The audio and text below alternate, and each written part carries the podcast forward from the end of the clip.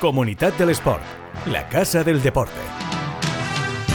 Hola, ¿qué tal? Muy buenas, bienvenidos a Comunidad del Sport, este podcast en el que damos cobertura a los mejores eventos, deportistas y clubes de la comunidad valenciana.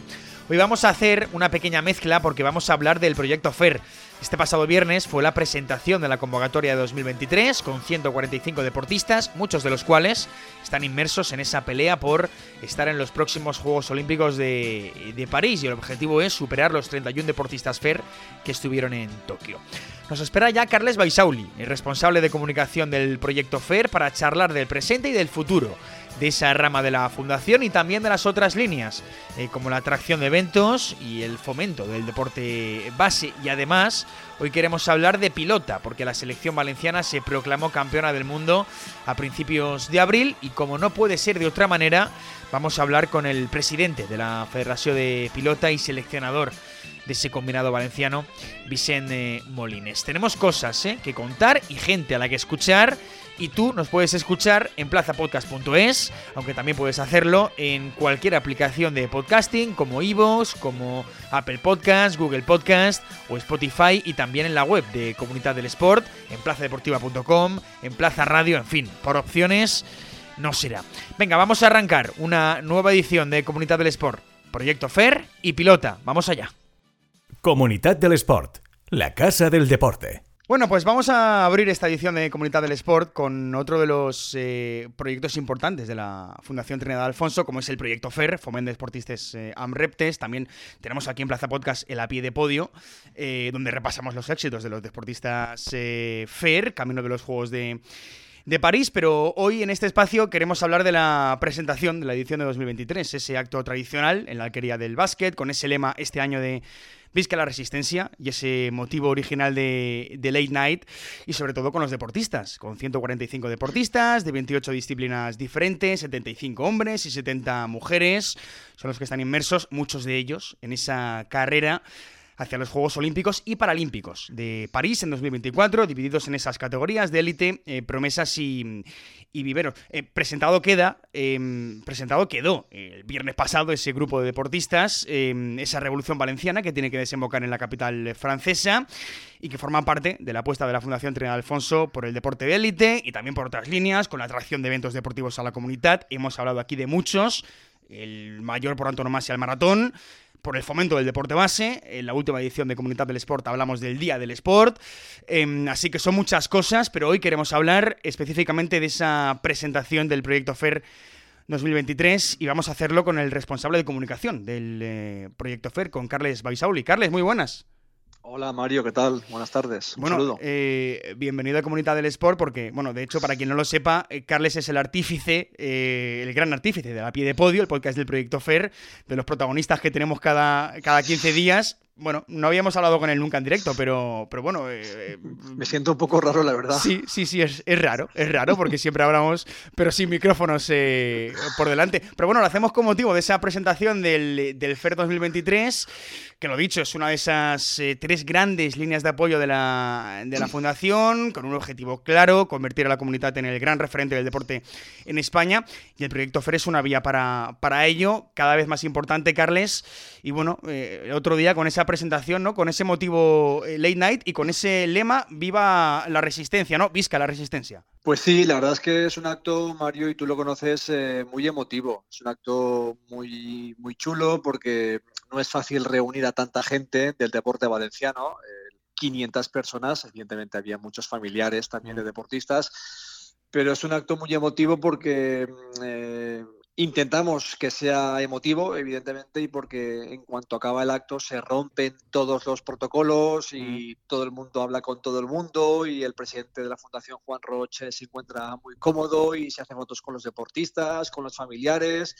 Tenemos a federativos, eh, valencianos, españoles, tenemos a Alejandro Blanco y a Miguel Carballeda del COI del CPE, siempre en, cada, en cada edición. Eh, tenemos a, a mucha gente que, repetimos, le da un toque muy, muy entrañable y muy emotivo a este acto que por fin pudimos celebrar eh, de forma multitudinaria, porque te recuerdo que en 2021 y 2022 lo celebramos todavía con ciertas restricciones por la pandemia y estamos muy contentos porque, bueno, pues todas las eh, reacciones que nos han llegado son de satisfacción y de, enhorabuena y por tanto estamos eh, muy esperanzados con que efectivamente el proyecto FER protagonice una revolución valenciana en París dentro de apenas 15 meses. De hecho, es que pasamos de los 140, eh, 140 eh, deportistas becados de la pasada edición a los 145 de esta, de los 30 olímpicos en Río del FER a los 35 en Tokio. ¿A cuántos, Carles, en, en París? ¿Qué apuestas hacemos? Pues eh, eh, complicada, ¿eh? Es complicada la pregunta. Sí, quinielas eh, todas. Apuestas firmes todavía, todavía, todavía no podemos hacer ninguna porque estamos en pleno proceso clasificatorio para esos Juegos Olímpicos de París. Tenemos muchas ilusiones, hay muchos deportistas con opciones, pero el deporte de altísimo nivel, Mario, sabes que es tremendamente complicado, es muy difícil y la frontera entre el fracaso y el éxito o entre el billete y el no billete muchas veces es imperceptible. Con lo cual vamos a esperar a que se vayan desarrollando las competiciones y los procesos y las clasificatorias y los torneos y vamos a ver, eh, este año 23 ya es muy importante porque habrá deportes mm. en los que si no quedan configuradas plenamente las plazas eh, de España para, para París, eh, quedarán muy, muy encaminadas o bastante perfiladas. Entonces hay que, hay que esperar. Opciones tenemos muchísimas. Por ejemplo, eh, siendo muy optimistas, perfectamente, eh, no es ninguna utopía, no es descabellado pensar que podamos superar los 35 deportistas que viajaron a, Tokio. Pero ahora mismo somos incapaces todavía de eh, hacer un pronóstico más o menos sólido porque está todavía todo en el aire y muy, muy en, bueno, de momento tenemos dos, que son los de los de Patricia Pérez y Mireia Martínez, que si no pasa nada, que esperemos que no, tocamos madera, estarán en ese equipo de, Alejandra Quereda. Eh, pero bueno, tenemos más bazas, y ya que te tenemos aquí, eh, y tú que las conoces perfectamente, eh, pues por ejemplo, lo de Ángela Martínez en la piscina pinta bien. pinta bien también lo histórico que sería que Pablo Herrera se metiese en sus sextos Juegos Olímpicos, porque sería histórico para el vóley playa. Veremos Lili Paula, que le está costando empezar, pero, pero que ahí están. Las judocas, siempre, y los Yudoka, Salva Cases, Julia Figueroa y Ana Pérez, que son clásicos. En fin, ¿qué, opciones hay, no? No, es que fíjate, los 40 que conforman la categoría élite, todos y todas tienen opciones. O sea, en el mejor de los casos, los 40 podían meterse en la categoría de la categoría élite, podían estar en, París. Néstor Abada tiene opciones, por supuestísimo. Kika Alhambra, el nadador paralímpico jovencísimo, tiene opciones. Sandra Alonso, la ciclista, tiene opciones, aunque ahora sabes que se ha lesionado, se rompió la clavícula hace apenas eh, unos días y esto va a frenar un poco su, eh, su trayectoria hacia, hacia París, pero bueno, se recuperará en apenas unas semanas y seguro que va a estar presente en la batalla. El regatista Jorge Aranzueque en la clase IQ Foil tiene opciones, aunque no ha empezado bien la temporada. Héctor Cabrera estará seguro en París, el atleta paralímpico. Eusebio Cáceres, confiamos en él. Vamos a ver si es posible que eh, repita presencia en eh, París después de su cuarta plaza en Tokio. Iván Cano, el atleta paralímpico, tiene opciones y seguro que estará en París. Salva Cáceres, el judoka, lo tiene muy encaminado es que así podría continuar, Mario, hasta los 40, hasta los 40 deportistas que forman parte de la categoría élite, todos en mayor o menor medida tienen sus opciones, todos y todas. Y luego en la categoría eh, promesas, Polina tiene opciones, lo dirimirá en Valencia en el Mundial del mes de, agosto. Eh, Paula Blanquer la jovencísima atleta valenciana de vallas, no es descabellado que si mantiene la progresión pudiera llegar a tener opciones también de, meterse. Laura Casabuena, una sensación espectacular del deporte valenciano, una irrupción eh, fulgurante en los últimos meses. La gimnasta artística de Alcoy, Laura, Laura Casabuena, que es la nueva líder de la artística española, tiene opciones. Em, sigo la, la, clasificación. Alejandro Martínez Chorro lo tiene más complicado pero bueno, tampoco es descabellado totalmente. Javier Mirón, el atleta 800, tiene opciones. En fin, que, ya estuvo cerca de Tokio, en fin, que, que, por eso, que podíamos estar aquí hablando. por eso, las dos jugadoras de la selección española femenina de Rugby 7, Ingrid Algar y María Calvo, tampoco es descabellado que puedan llegar a, a los Juegos eh, Olímpicos y ya incluso en la categoría vivero, Alba Bautista, la gimnasta rítmica, tiene opciones. Con lo cual te repito que, aunque es eh, todavía imposible e imprudente, temerario diríamos, incluso hacer un pronóstico más o menos sólido de eh, candidatos, mm, hay 45 deportistas que en mayor o menor medida tienen posibilidades de llegar a los Juegos Olímpicos de París. Bueno, y, eso eh, lo, has, descrito, pero también el apoyo en, en, la base, porque hablamos también en Comunidad del Sport de, deporte base. Eh, insisto que hablamos del Día del Sport en el último programa, y, esto te lo digo porque hubo un momento ¿no? en, el, en la presentación que con Ricardo Ten, mítico Ricardo Ten, le hacíais un poco la broma de, bueno, y, sí pensamos en Los Ángeles, ¿no? Eh, que, bueno, pues evidentemente primero París, después ya veremos Los Ángeles, y en el caso de Ricardo Ten, pero en muchos otros deportistas que no clasifiquen, jóvenes no clasifican para, para París, pues también está, están los del 28, oye, que, al final la apuesta en, la fundación, aparte ya en el proyecto FER, pero en la fundación es por la, en, la base también, en la élite, en la base, y también por los clubes, ¿eh? porque hay eh, apuesta por, por clubes, Carles.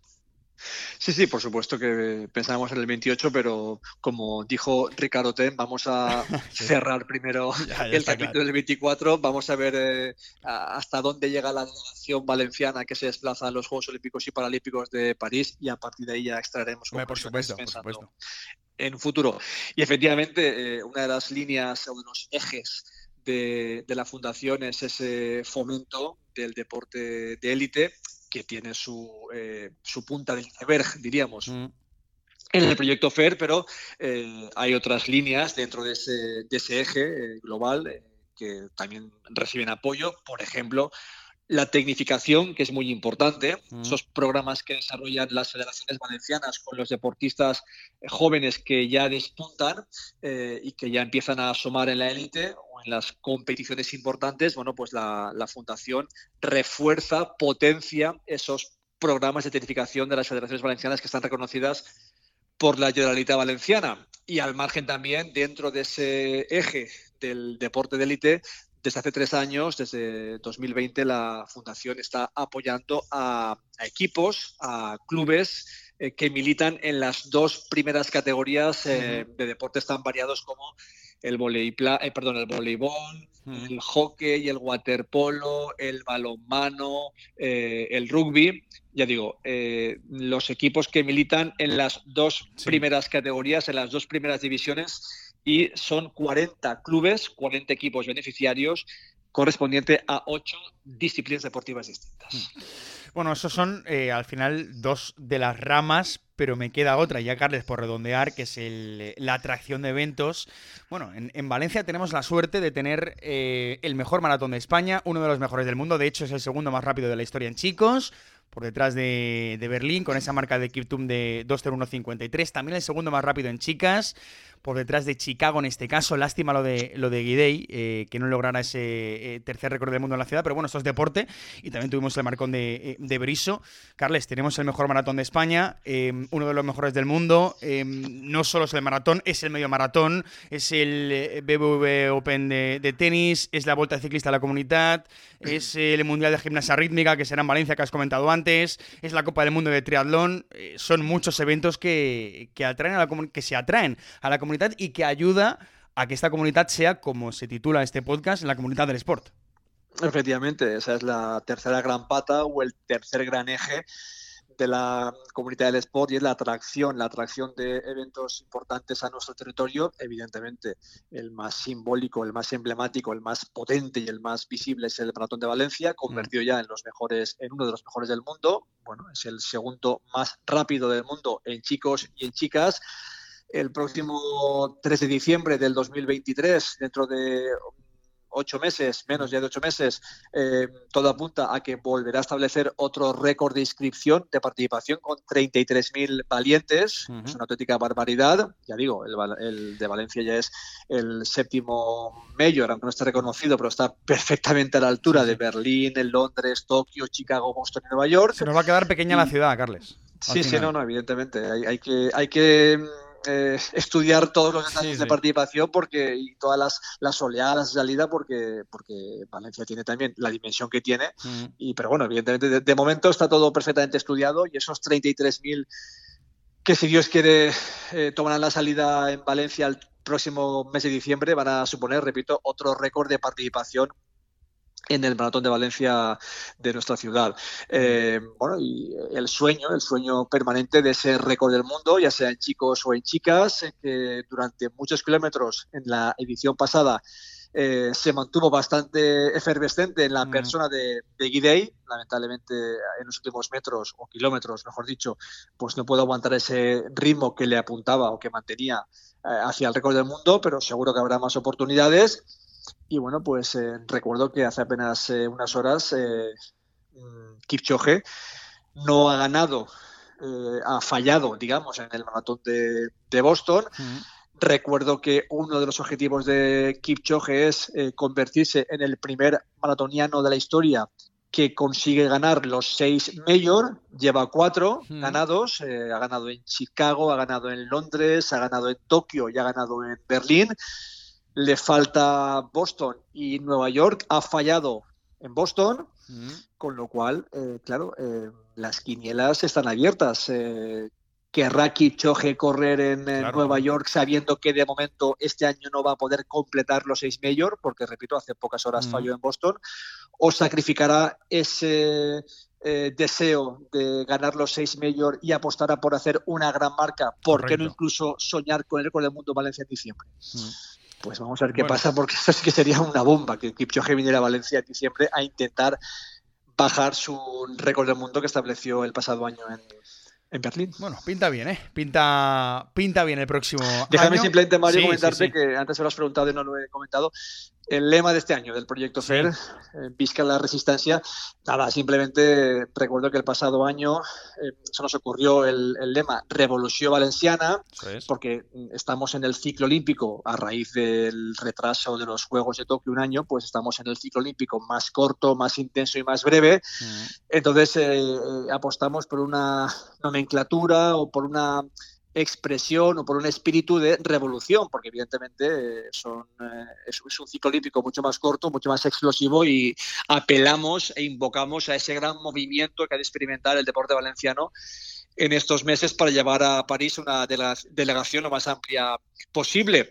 Y este año, este año pues hemos incidido en esta misma dirección y hemos acuñado, hemos puesto el acento en la palabra resistencia, entendida como esa fuerza, esa dureza, esa firmeza, eh, ese carácter que los deportistas que están en, eh, en el afán de llegar a París van a tener que demostrar resistencia, pues eso, como eh, insistir, como no desfallecer, como eh, mantener siempre el ánimo bien alto y no resignarse, pues ese es el espíritu que hemos intentado aplicar este año al proyecto FER de cara a esos Juegos Olímpicos de París y Juegos Olímpicos y Paralímpicos de París, que faltan un año y tres meses y el tiempo sabes que pasa volando y en cuanto pase el verano estamos ya en la recta final. Correcto, correcto. De hecho ya estamos contando un poco los, eh, los meses. Pero bueno, el apoyo económico de la Fundación es, claro en esas líneas.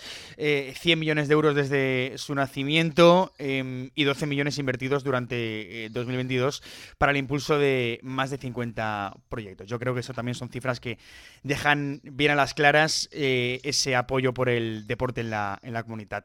Carles, yo creo que ha quedado todo bastante repasado, ¿eh? el proyecto FERI y también las otras dos líneas ¿no? Eh, de, la fundación, del apoyo en el deporte. Así que Gracias, Carles. Ha sido, bueno, pues una charla diferente a las que solemos tener, pero bueno, gracias por estar aquí en Comunidad del Sport. A la próxima volverá a ser off the record para preparar el próximo pie de podio. Gracias, Carles. Hasta la próxima, buenas tardes. Comunidad del Sport.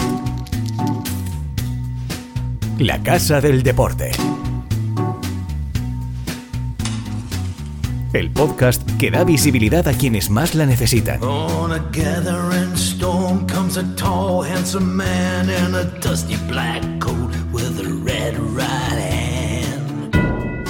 Venga, pues eh, vamos a abrir el capítulo de pilota en el episodio de hoy de, Comunidad del Sport. Pongámonos en contexto, porque la selección valenciana masculina se proclamó campeona del mundo de Yargues y por equipos en Alcira, en el Mundial, hace un par de, semanas. Por eso la semana pasada tuvo lugar esa visita al Palau de la Generalitat, donde la selección fue recibida por el presidente Puig, por la consejera de Sport, eh, Raquel Tamarit, el director general de Sport, eh, Josep Miquel Moya, y el alcalde de Alcira también, donde se logró ese, ese título, Diego Gómez. Bueno, queremos hablar de esto, eh, de cómo la selección valenciana se alzó con el título, porque eh, con el oro en Jockey Internacional y el bronce en frontón, los pupilos de Vicente Molines lograron esos nueve puntos necesarios para salir eh, campeones al superar a la selección de, Euskadi. Y por cierto, en categoría femenina, las nuestras fueron segundas, que no se nos olvide tampoco. las campeonas fueron las chicas de, Euskadi. Así que bueno, queremos saludar al presidente de la Federación de Pilota Valenciana y máximo responsable técnico, seleccionador de esa selección campeona durante el Mundial. Vicente Molines, muy buenas. Hola, muy buenas, ¿cómo estáis? Bueno, eh, bien, pero yo entiendo que vosotros muy bien, ¿no? Contentos, ¿no? Sí, no, eh, ahora podemos estar muy, muy, muy contentos, también un poco más relajados, ¿no? Después de, todo el, campeonato que ha sido muy, muy duro. Bueno, se revalida el título conseguido hace cinco años en Colombia, eh, si no me bailan las cuentas, con esa final ante Bélgica. Eh, aunque bueno, la derrota de Euskadi ante Países Bajos por el tercer puesto de la modalidad de, de Yargues ya os daba el título. Eh, pero bueno, es el séptimo título de Yargues, el tercero consecutivo. No sé, eh, con todo esto, eh, presidente, podemos hablar de, supremacía absoluta, ¿no? Bueno, yo nunca me gusta decir tan, tan, tan claro, ¿no? Pero sí que podemos decir que somos una de las selecciones favoritas y que tenemos un nivel muy alto y que vamos refrendando campeonato a campeonato y eso es muy difícil de conseguir también. Em, fue un torneo, un mundial competido, ¿no? Eh, pese a que ya se, se llegó quizá, em, y ya te hablo de, esa supremacía, ¿no? Eh, pero, pero fue en, general eh, competido, como tú has dicho, duro, ¿no? Sí, fue muy competido. Empezamos muy bien con ganando el juego internacional. Después en frontón también lo teníamos bien encaminado. Lo que pasa es que un jugador principal, que es el que juega de resto, tuvo un bajón físico ¿Sí? Y tuvo que retirarse y entonces a partir de ahí nos, nos rompió un poco ¿no? la, la, táctica que habíamos empleado. A partir de ahí pues estuvimos un poco pues más, más no sé, más dubitativos. Después en One Wall eh, esperábamos sacar un buen resultado, tampoco llegó y en finalmente en Yargues pues pues pudimos conseguir pues la victoria otra vez y eso ya pues aunque ya habíamos ganado el día antes, el día antes, o sea, la derrota de Holanda, la de País Vasco ante Holanda ya nos daba la victoria, mm. pues queríamos entrar, ganar por la puerta grande, ¿no? Y, así lo demostraron los chicos. Eh, decías cuando saliste presidente de la federación, eh, eh que lo que le esperaba a esta federación era trabajo, trabajo y más trabajo, ¿no? Hablabas de, de potenciar mucho la base, potenciar los clubes. ¿Cómo están yendo esas bases de la, eh, de la candidatura en noviembre, de ese programa Son Pilota, donde, eh, bueno, eh, con el que saliste elegido presidente para suceder a, Daniel San Juan? ¿Cómo está yendo y, sobre todo con el, con el apoyo de los clubes, no? A ver, ahora de momento hemos estado trabajando muchísimo, muchísimo, muchísimo porque hemos eh, intentado transformar un poco la federación, la manera de funcionar eh, por dentro, para, sobre todo a nivel de personal, de recursos humanos. Eh, todos han sido redistribuidos o hemos, los hemos puesto en el lugar que más fuerte pueden hacer a la, federación y luego también pues otros momentos comunes, ¿no? otros puestos de trabajo comunes. eso es lo primero que, hemos hecho. Nos ha venido el mundial, que también hemos tenido que salvarlo y, hemos salvado muy bien, pienso yo, el mundial. Y ahora pues estamos intentando cerrar el final de temporada con, los clubes. Y en septiembre tendremos, bueno, en septiembre tendremos ya muchos de los, de los cambios se aplicarán porque es como que empieza un curso nuevo. Y, y este mes de, abril, en mayo, saldrá el proyecto de participación de, Maula Pilota, que será, pienso yo, algo inédito en la, en la pilota. Em, incides mucho, Vicente, en, la importancia de los clubes, ¿no? Eh, agradeciste, de hecho, eh, en el Palau la implicación eh, que, son pues, clave, ¿no? Para, bueno, fueron clave para la elección de Vicente Molinas como presidente, pero, pero también para el funcionamiento de la pilota y sobre todo la base. ¿Cuán importante, Vicente, es la base en la pilota? Es muy importante. En términos que estamos hablando de selección, yo, yo llevo 12 años en las selecciones de jóvenes y la implicación de los clubes y las escuelas ha sido total. El compartir momentos, decisiones, acompañar a los chicos y a las chicas para en las competiciones europeas ha, sido fundamental para que ese, ese trabajo ¿no? que se ha ido haciendo para, para mm, formar nuevos y nuevas jugadores y jugadoras mm. para que puedan ir uh, ingresando ¿no? o, ocupando sitios de responsabilidad en la selección absoluta, yo creo que se ha visto en este mundial un poco forzado ¿no? o adelantado, pero que, que, ha dado muy, muy, creo que muy buen rendimiento y yo, como llevo 12 años ahí con ellos, mm.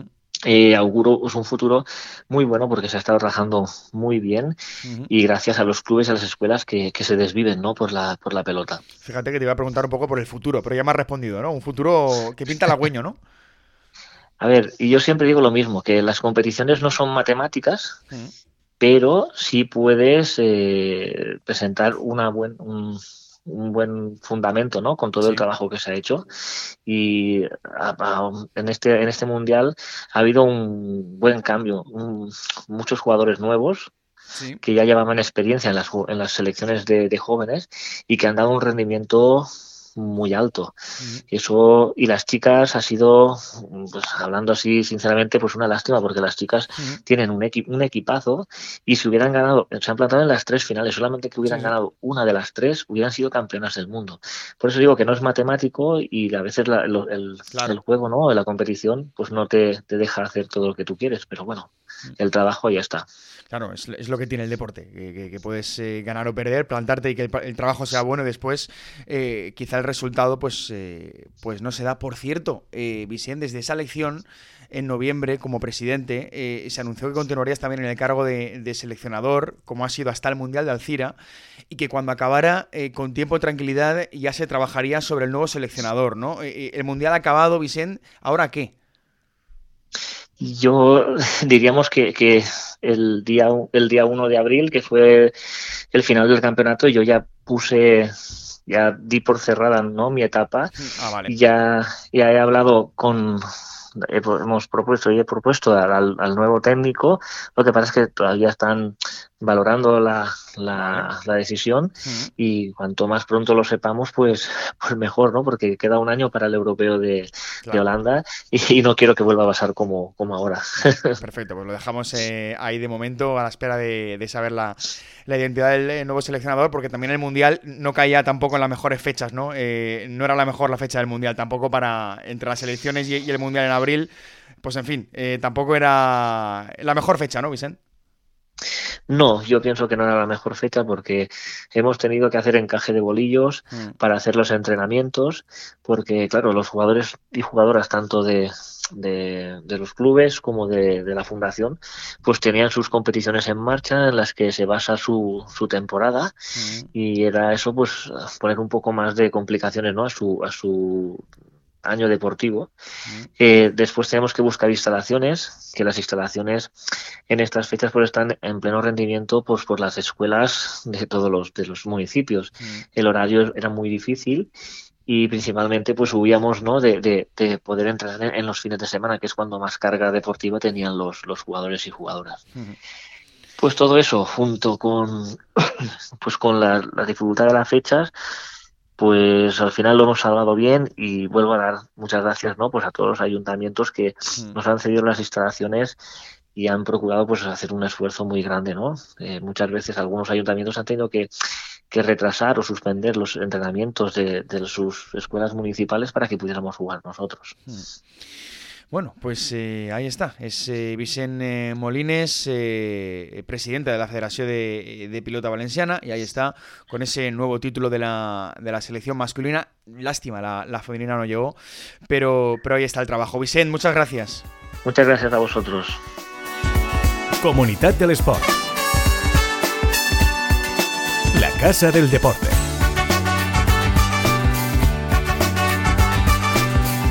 El podcast que da visibilidad a quienes más la necesitan.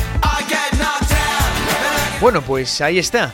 Eh, hay un apoyo decidido eh, de la Fundación Trinidad Alfonso a la Federación de Pilota, con ese convenio destinado al área de tecnificación, con el programa de Pilota a la Escuela, potenciando la pilota desde la base.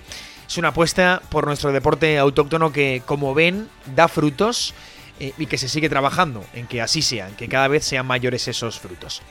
Bueno, pues vamos a dejarlo aquí. Eh, esta nueva edición de Comunidad del Sport, de cosas tan importantes, con voces tan autorizadas como la de Carles Baisauli, eh, con Vicente Molines eh, y con cómo la fundación sigue siendo capital para el desarrollo deportivo en la base de la comunidad, pero también para el desarrollo del deporte en la élite, como es el caso de la pilota con ese mundial o, o del proyecto FER, que son las dos aristas que, bueno, las dos que hemos tratado hoy y también con con la de los eventos, con la de ese, esa potenciación del deporte base que también las hemos tratado eh, en el programa de hoy de alguna manera u, otra. Un comunidad del sport, yo creo, de 360 grados. ¿eh? ¿eh? lo hemos tocado todo un poco.